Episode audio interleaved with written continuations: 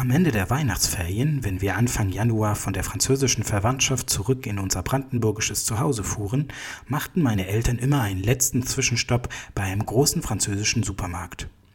Nicht nur um sich reichlich mit Wein, Käse, Maronencreme und anderen Spezialitäten einzudecken, sondern auch um einige Galette des Rois zu kaufen, dem einzigartigen französischen Dreikönigskuchen.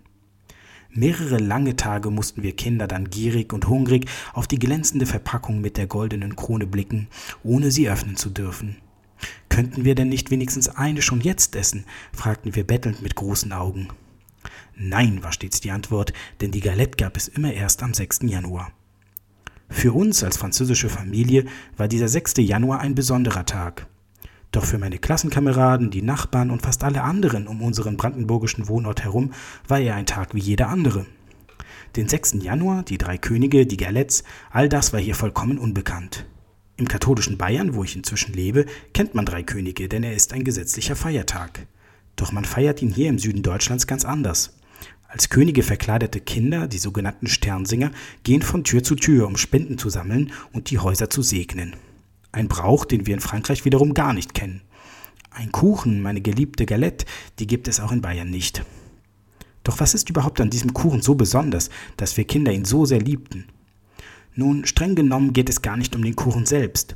Er ist eigentlich gar nicht so spektakulär. Viel Butter, Zucker und Mandeln, eingeschlossen in Blätterteig. Die französische Patisserie hat deutlich raffiniertere Produkte hervorgebracht. Nein, der Kuchen selbst ist nicht der Grund für unser sehnsüchtiges Warten auf den Dreikönigstag.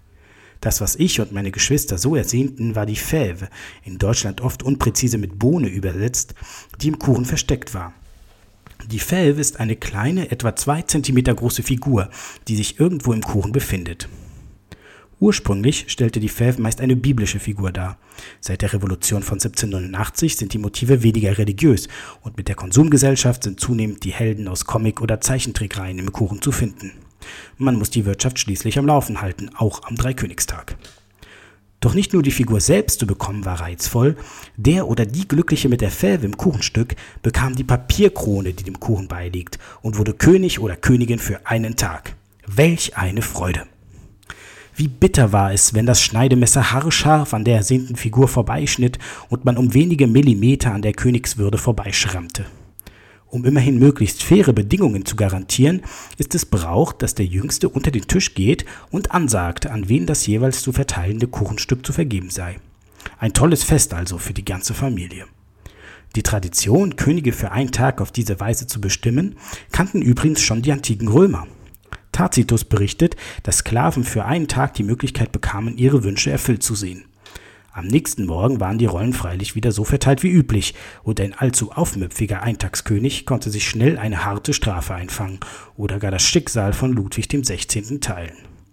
Wir zumindest hatten immer viel Spaß an der Galette des Rois. Und ein wenig von dieser kindlichen Freude ist geblieben.